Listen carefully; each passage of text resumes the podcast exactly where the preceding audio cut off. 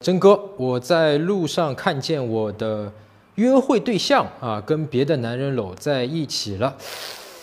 哎，痛，